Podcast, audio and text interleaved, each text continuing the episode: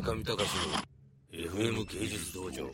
村上隆の FM 刑事道場ポッドキャスティングバージョン。お気に入りの DVD を紹介するコーナーです。今日の作品はステルス。いやステルスね。いいですね。ズバリ。ソニーピクチャーズが大枚はたきすぎて超ド級赤字をぶっこいたという VFX 超ド級満載前にこのコーナーでもご紹介差し上げた戦闘妖精雪風のリアルタイプバージョン、えすなわち AI がついたですね、ステルス戦闘機と男女3名の特攻 A チーム、現代のトップガン的な非常にくだらない世界平和をこの3人がですね、この AI の戦闘機とともになんかその平和を守るみたいな超ド級くだらないストーリーのもんなんですけど、最近見た映画の中でベストワン私は。久々に最高でした、もう。い、まず意味が全くない。しかも全部がバカバカしい。最終的に北朝鮮に墜落して、北朝鮮から韓国の方に脱出するという超ド級不可能なですね、設定とか、もう全然ダメでもそれにもうなんだろう、オーストラリアロケから、とにかく安い労働力を駆使して、もう非常に最新鋭の VFX を使ってやってるところが素晴らしい。タイタニックのジェームス・キャメロンが立ち上げた VFX 工房のなんとかっていう、もう潰れたかと思ってたらそこの工房が作っていてですね、えー、相変わらず、こう、その工房の特質というのは、あの、リアルスケールの、フルスケールのモデルを使って役者と共に影とかそういうリアリティを追求しているんですけれども、まあだから、あの、見た目にはとても素晴らしいリアリズムなんですけれども、明らかにオーバーバジェット。これ一体いくらかかってんだろうっていうようなあのシーンの積み重ねすぎてですね、directed by ロブ・コーエン。でもなんかそのメイキングのビデオを見ると、このロブ・コーエンさんも13ヶ月から18ヶ月間、この企画のためだけに毎日を過ごしたって、もう何度も何度も何度も何度も言ってたんで、もうよっぽどこう、この企画が通るんだか通らないんだか、通るんだか通らないんだかっていうのをもうずっと苦心惨憺してて、なるほど、映画というのはそうやって作られていくんだなと。あの、私のようなですね、ガッツのない、えー、やり方では、映画撮れないもんなんだなと。こんなくだらない映画でもですね、そんだけ18ヶ月間も、なんで監督、も大の大人がですね、やんなきゃいけないのかっていうぐらい一生懸命やってました。それじゃちょっと映画の紹介になんないよな。あの、井筒監督に怒られちゃう。でもそうとしか言いようがないしな。この映画は全く流行ってないんじゃないかと思いつつ、しかし、えー、うちの近所の炭屋に行くとですね、第一レコメンデーションのコーナーにあって、まあ要するにこう、埼玉県あたりの田舎のバカな若者は買うコーナーにバシッと置いてあるわけですよ。都市型インテリゲンチャには一切振り向かれないバカ映画、ステルス。最高におすすめです、これ。もう、スターウォーズの4倍ぐらい楽しいですよ、これ。全く意味がない。ラブストーリーも全然気が利いてない。もう全部が気が利いてないところが潔すぎて、絶対見るべし、バカは。本当にね、め、もう珍しく2回見たもん、俺、これ。あの、飛行機の流れ。あんまり面白くて。あのね、戦闘シーンがとにかく美しいんですよ、これ。VFX が。出演者はね、ジョシュ・ルーカス、ジェシカ・ビール、ジェイミー・フォックス。知ってます？ジェイミー・フォックスっていうのがなんかあのー、えあの、なんだ？いろいろレイとかああいうのに出てる人らしくて、で、それでアカデミー賞かなんかノミネートされたんで途中でギャラが上がったとかなんとかっていう、そういうメイキングが入っててですね、非常にレアなメイキングなんですけど、そのメイキング始まる前のソニーピクチャーズのステートメントもよくあるじゃないですか、真似しちゃいけませんよ、 piracy エンタ、なんか日本 piracy 協会とか。ああいう感じですね。このメイキングに収められてるコメントは、ソニーピクチャーズの意向を代弁してはおりません、みたいな。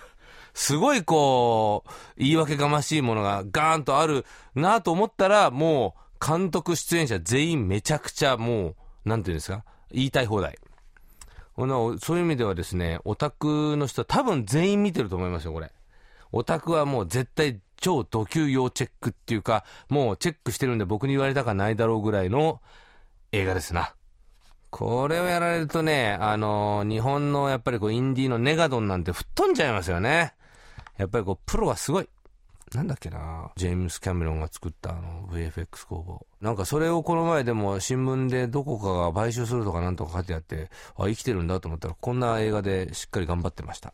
あ、デジタルドメインです。デジタルドメインっていうのがあの、ジェームス・キャメロンが作った VFX 工房なんですけど、これ、コックピットシーンとかすごいですよ。ぐるぐるぐるぐる回って、もう、あの、遊園地の、なんていうの、変なマシンみたいに。もうそこでもう光の状態とか、重力の状態とかめちゃくちゃ再現していて、非常に楽しめる。久々に私、何度でも押せる映画です。村上隆の FM 芸術道場。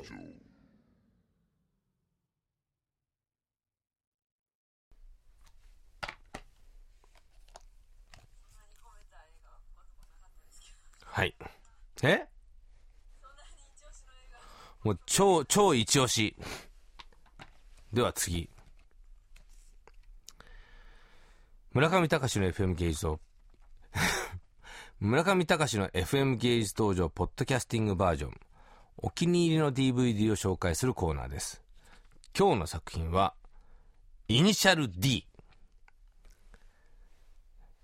J チャウ J、J チョウ、鈴木杏っていうのこれ。鈴木杏、エリソン・チャン、ショーン・ユー、アンドリュー・ラウ。あ、じゃあ、あ、それは監督だった。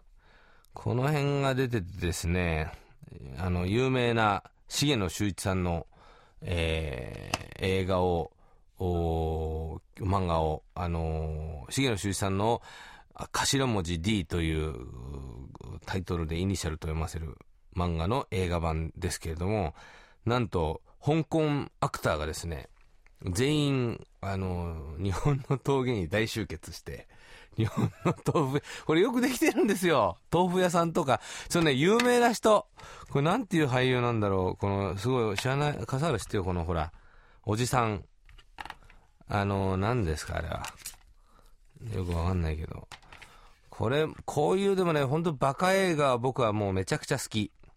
これも意味がなさすぎて、しかしなんかこう、意味がないところに、む、なんか無用なラブストーリー、なんか鈴木杏が、えー、高校生のくせに、あの、少女売春していて、それがこう主人公が、あの、思いを寄せていたのを、あの、車を転がしてる時に見ちゃったとか。それでがっくりとかっていうのが全然蹴りがつかないまま、最後のクライマックスに突入して、あれ？鈴木杏は一体どこ行ったんだっていうまま、終わるところがいい。これはですね、だから、こういう映画は絶対日本では作れない。要するに、あの、オタク的なエンジンのセッティングであるとか、コーナーリングとかそういうものは一切省いていて、あの、すごく幼稚な CGI で、うわーって盛り上がってると、なんかあの、吸入口からカメラが CGI でブワーって入っていって、こうピストンまでこうズッコンズッコンズッコンっていうところまで入っていって、爆発でドカーンみたいな分かりやすいエフェクトで感情表現をするというですね、こういうことでいいのかと思いきや、昨年の中国での興行収入の、い、あの、ある州ではですね、あ、3週間ぐらい1位ですから、これ。香港でももちろん5週ぐらい1位。すごいですよ。そして、えー、 presented by、これ、 avex ですよ。 avex さん、これ、アジアにしっかり着目していて、すごいですね。あのー、まあでも、あの、買ってみるほどじゃないですね、これは。まあ、レンタルで見てもつまんないかもしれない。あのー、アンディ・ラウさんとかがなんかこう、アンディ・ラウなんか全然、ただなんか、いい男でニヤリとし、ニヤッとしてる演技だけが多分15回ぐらい出るだけですよ、これ。で、あと、なんだ、ジェイ・チョウってこれ僕初めて見たんですけど、なんだかあの、何これ本当にこれお前いい男なんかいっていうような、あのー、アクターが主人公なんですけれどもね。でも、あの何ですか？豆腐屋の、僕もちょっと、イニシャル D のことよく知らないですけど、藤原豆腐店の、その、セットアップであるとか、あの、車の RX7 の、あの、なんか作り込みとか、良かったですよ、すごく。これ、ミスターとか見たらどう思うのかな？ミスター先生にまだ聞いてませんけども。あの CG、CGI はそのエンジンシーンだけで、ドリフトしてるとことかそういう車のバトルは全部実写らしくてですね。多分、あの、日本人のそういうドライバースタントマンがやってると思うんですが、なかなか、私あのカーチェイスで、日本のカーチェイスで良かったのは、太陽を盗んだ男っていうのが首都高をカーチェイスするんですけれども、それのように、どうやってこれ、道路封鎖をして、えー、撮影したのかが、かなり気になる一作品でした。結構、あの、僕もね、あの、アホなんで、必ず DVD を買うときは高い方買うんですよね。なんとかプレミアムボックスとか。で、全部一応メイキングとか見るんですけど、あの、まあ、そんな映画でした。あんまりこう盛り上がりませんでしたね、今日は。すいません。しかん。どんな人に見てほしいですか？別に見てほしくないです。終わり。終わんで、終われない？大丈夫ですか？はい。では次。早いな。村上隆の FM ゲージ登場、ポッドキャスティングバージョン、お気に入りの DVD を紹介するコーナーです。今日の作品は、寺内貫太郎一家。じゃじゃーん。知りませんよね、皆さん。今の若い子たちは。不詳村上隆44歳。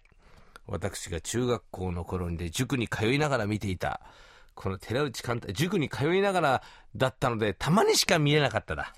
見えなかった寺内貫太郎一家。もう最高でしたね、もう俺。あの、向こう、脚本向田邦子。演出、なんていうんですか、これ。久代光彦っていうの？え？あ、あ、久世、久世光彦さん、最近お亡くなりになったと、あインフォメーションありましたけども。えー、タイトルデザインが横尾忠則。ああの、篠ひろ子とかですね。えー、藤竜也とかですね。由利徹、左とん平。主人公、小林亜生、加藤、なんつうのこれ？な、なんていうの？収める子って書いて。加藤なんとか、結吉、うん。加藤、加藤春子？これ加藤春子はあの、多分、ハウルの動く城の、あの、サリマン先生だと思うんですけど、えー、岸キリン、えー、梶部絹子、西城秀樹、浅浅田美代子。皆さん知ってます？寺内さん、監督一家。これあの、爆笑問題の太田さんが、あの、向田邦子のスペシャリストで、何かっていうとこれ、紹介してるんですけれども、いいですね寺内勘太郎一家。っていうか、あの、小林亜生太りすぎ。僕も太ってますが、ズバリここまで太れない。と思いきや、さすがに向田邦子さん。このドラマの中であの、相撲取りが出てくるんですけど、相撲取りと小林亜生を比較するシーンがあって、はるかに小さい小林亜生が。いやー、なかなかあの、上には上がいると思いますが、小林亜生のデブもすごいが、やっぱり相撲取りの大きさは尋常じゃない。あのー、僕もちょっとですね、小林亜生さんってまだ存命してます？存命した、存命した。すいません。小林亜生さんでもこ、た、存命してたとしても、多分、こんなに8切れんばかりに太ってるはずはないというぐらいですね、太っていて。キキキリンももう絶好調。浅田美代子もめちゃくちゃ可愛い。もう、あの、あの子はじゃないわ。それはあの、あれだ、あの、時間ですよだけど、これなんだっけ？あの、俺全部見たのにもう忘れちゃった、歌。なんか歌歌うんですよ、西城秀樹と最後、あのギターで。これいいんですよね。寺内勘太郎一家、TBS DVD、全3ボックスの1しか買ってないんですけど、えー、2、3と買いたいな。あのー、やっぱりこうキャラクター設定さえしっかりしてれば、あのー、なんだろう、ドラマって動くのかなと。まあ、すごい簡単に見えるんですけどね、きっと難しいんでしょうね。あの、加藤春子？加藤春子が、これがいいんですよ、これが。おかみさんが。あのー、あの、小林亜生が、あの、では、そうだ、小林亜生と西城秀樹のバトルシーンが、あの、毎週あるんですけど、これね、ガラスは割れるし、障子も、あの、本当に壊れて、で、一回西城秀樹骨折ったらしいんだよね、これで、足の骨。本当にものすごい勢いで喧嘩してるわけ。これ多分現代では絶対作れないと思う。いろんな、あの、プロダクションが許さないと思う。あんな骨折っちゃったら。